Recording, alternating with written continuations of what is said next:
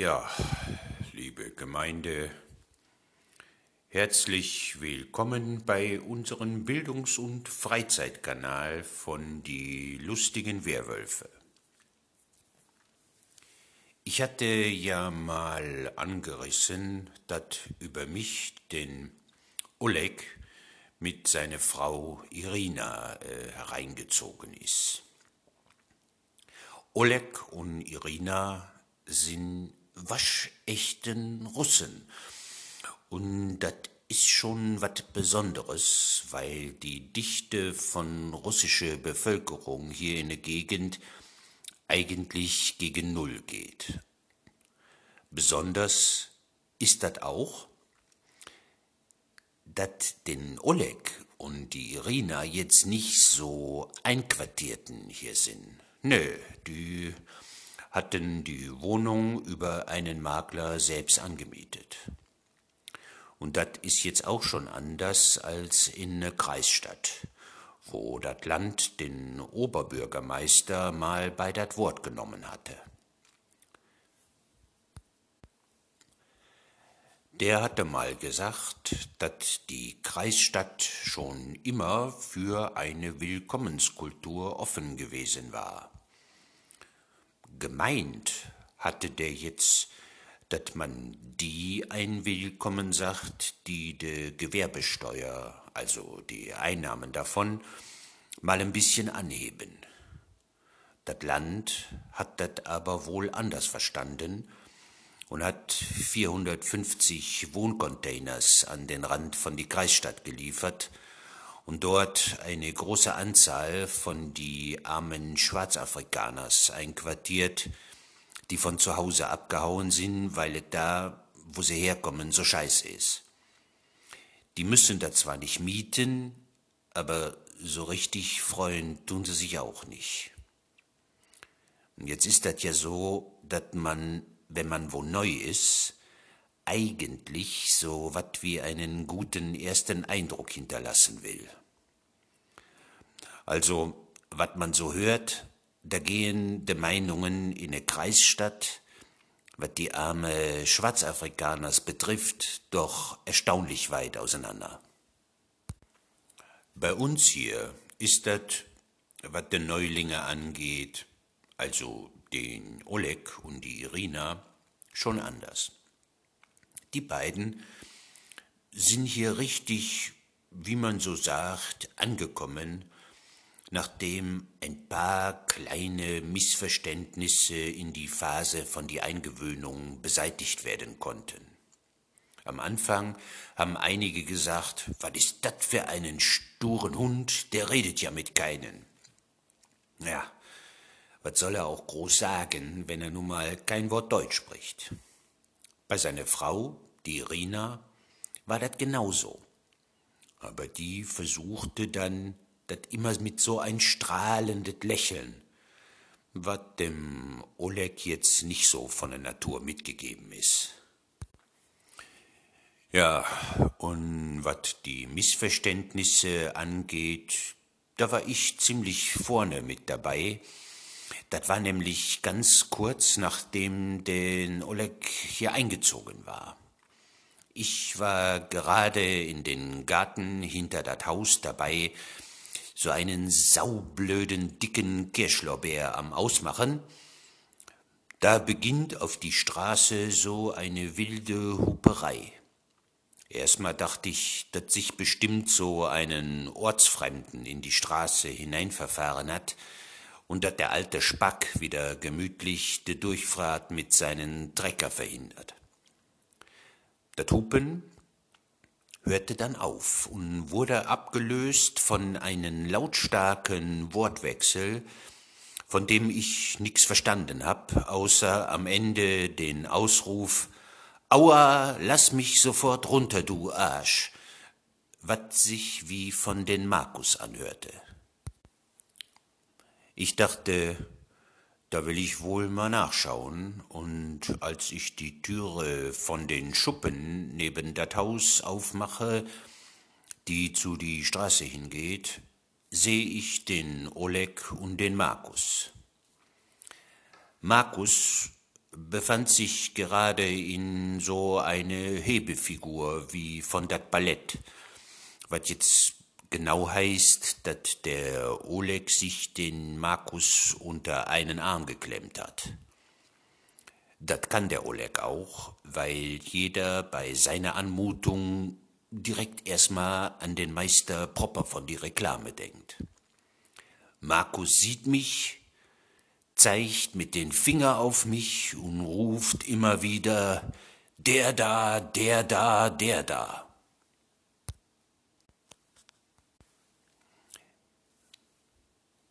Das hätte jetzt alles ziemlich blöd ausgehen können. Ich hab erstmal die große Hippe von den Kirschlorbeer ganz langsam, so wie in die Filme mit den Indianers, als Zeichen des Friedens auf den Boden gelegt.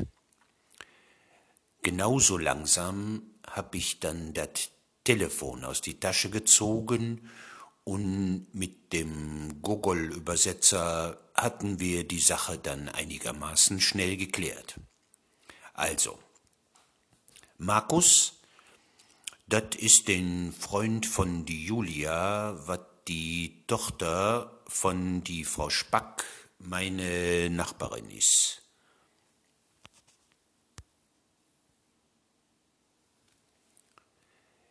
Wenn denn Markus die Julia besucht, hat er seinen Wagen immer auf den Parkplatz von die zweite Stockwohnung stellen können, weil die, bevor sie nun neu vermietet war, einige Zeit leer gestanden hatte und den Platz jetzt keiner brauchte. Den Markus hatte ich gesagt, klar, den Wagen kannst du dahinstellen, ich hab da nichts dagegen.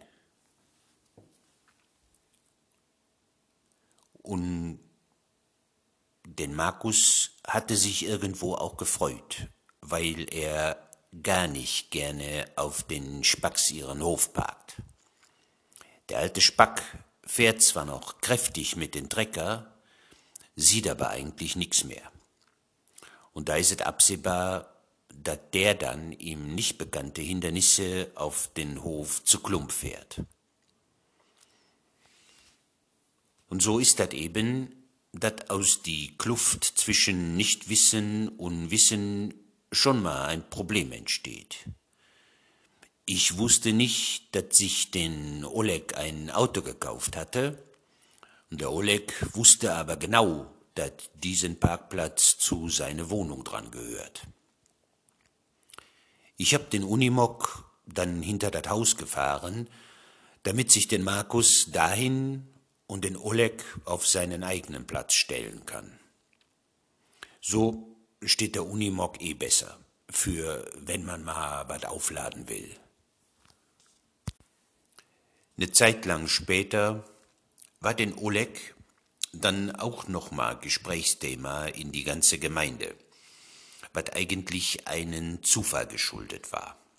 Nämlich zufällig war den Oleg zu die gleiche Zeit in den Baumarkt in der Kreisstadt, in die auch der Peter Kötter von die Polizei da war, weil er dringend dienstlich Blumenerde brauchte.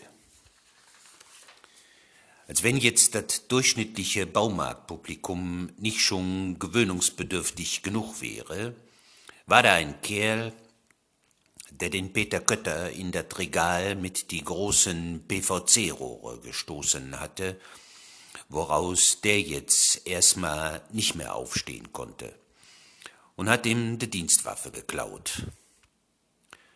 Der Dieb hat dann feststellen müssen, dass äh, wenn ein Oleg einen bei sowas sieht und diesen Oleg gerade in die Nähe von die Gerätestiele steht, et quasi fahrlässig ist, den dann mit eine gesicherte und nicht durchgeladene Pistole vor das Gesicht rumzufuchteln.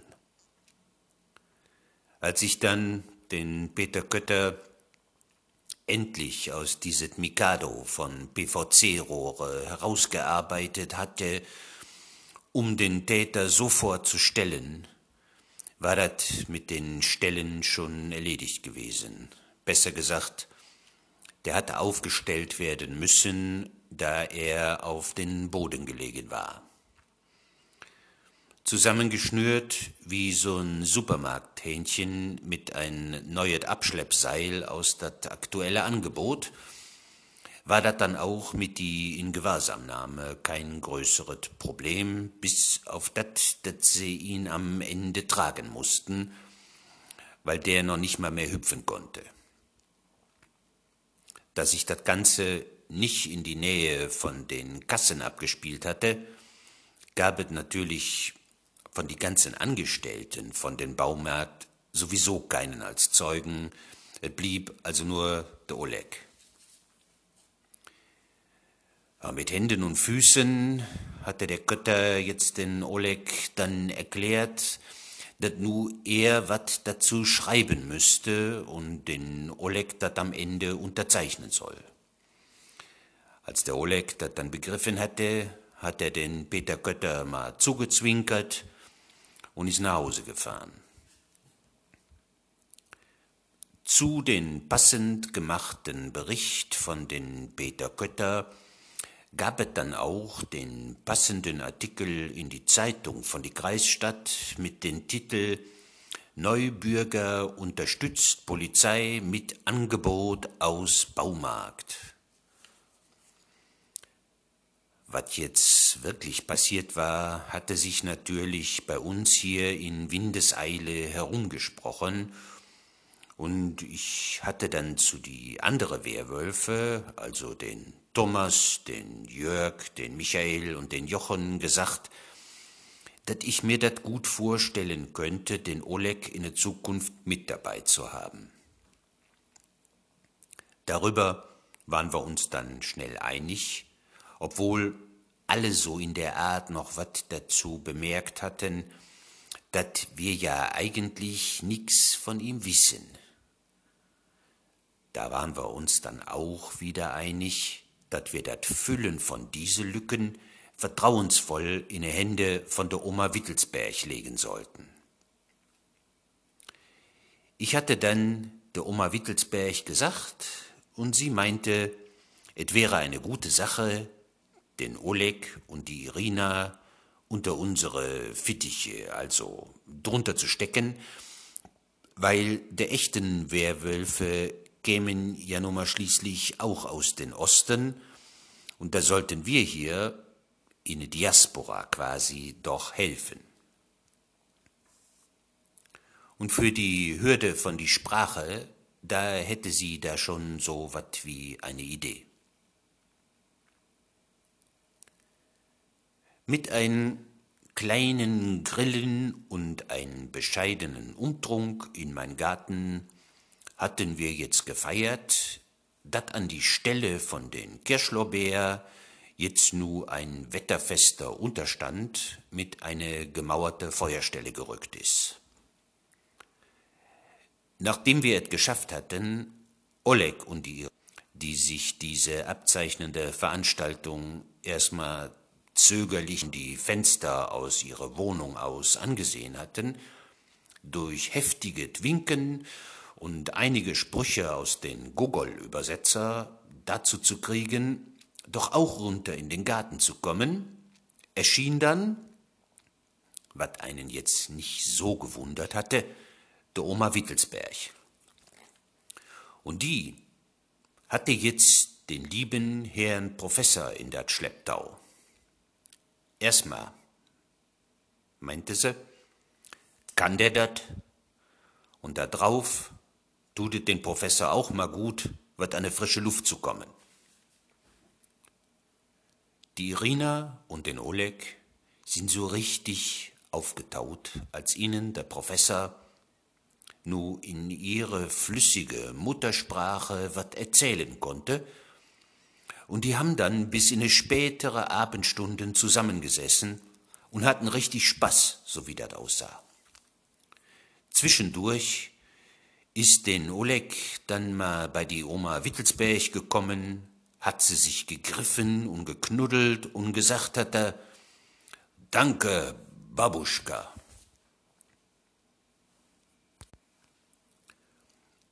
Und den Professor hat dann dazu mal Folgendes erzählt. Den Professor hat also erstmal für uns hier, also die Werwölfe und auch, was ja ganz offensichtlich war, für der Oma Wittelsberg, eine Lanze gebrochen, wie man so sagt. Denn Oleg hat viel über die Leute gefragt und den Professor hat viel über die Leute jetzt mal mitgeteilt. Und auch das Bild von den Oleg ist über diesen Abend hin wat runder geworden. Was man ja wusste, ist, dass den Oleg in das Ruhrgebiet bei einer Firma arbeitet, die jetzt für die hiesige Leute originale russische Lebensmittel hier hinbringen lässt, also Import oder so. Jetzt ist das ja aber so, dass wir hier seit einiger Zeit die Russen als solche ja nicht mehr so richtig lieb haben dürfen. Mal wieder, ne?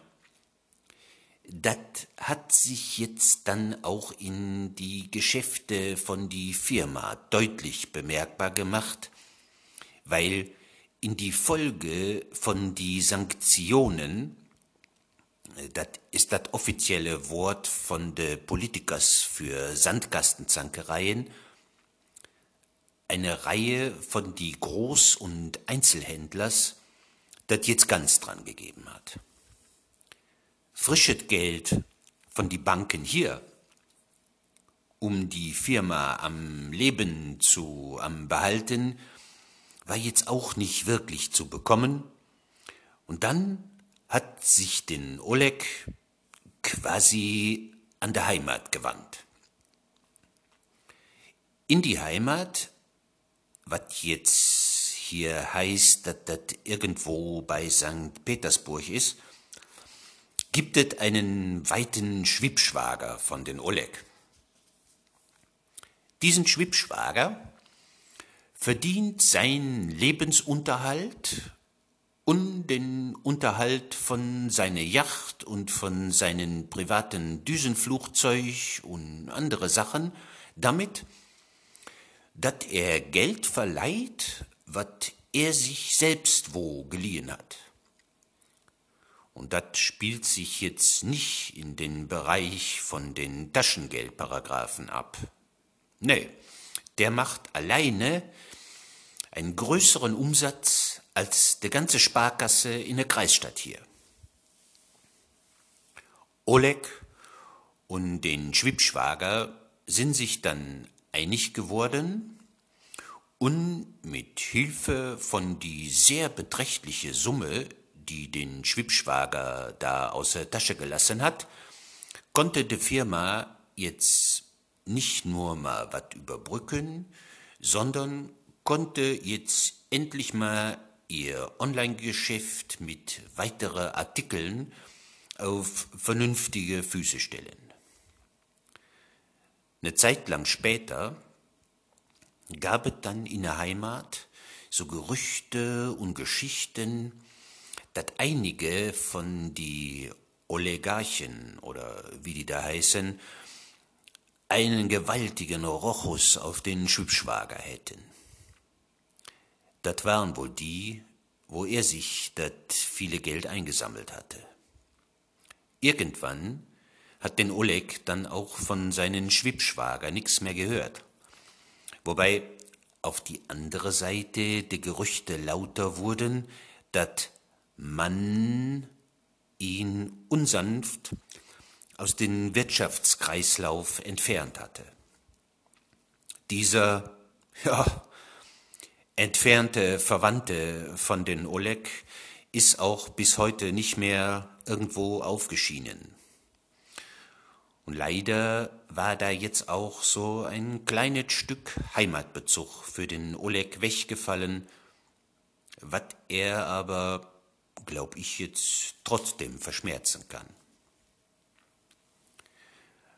Als jetzt nu die Geschichte mal in aller Breite auf den Tisch gewesen war, meinte der Oma Wittelsberg, passt mal auf, Jungens, ich mach den Oleg gut leiden. Das, was jetzt erzählt worden ist, das ist aber nur seine Version von die ganze Sache. Unter die Umstände ist den Oleg ein sehr gefährlichen Mann.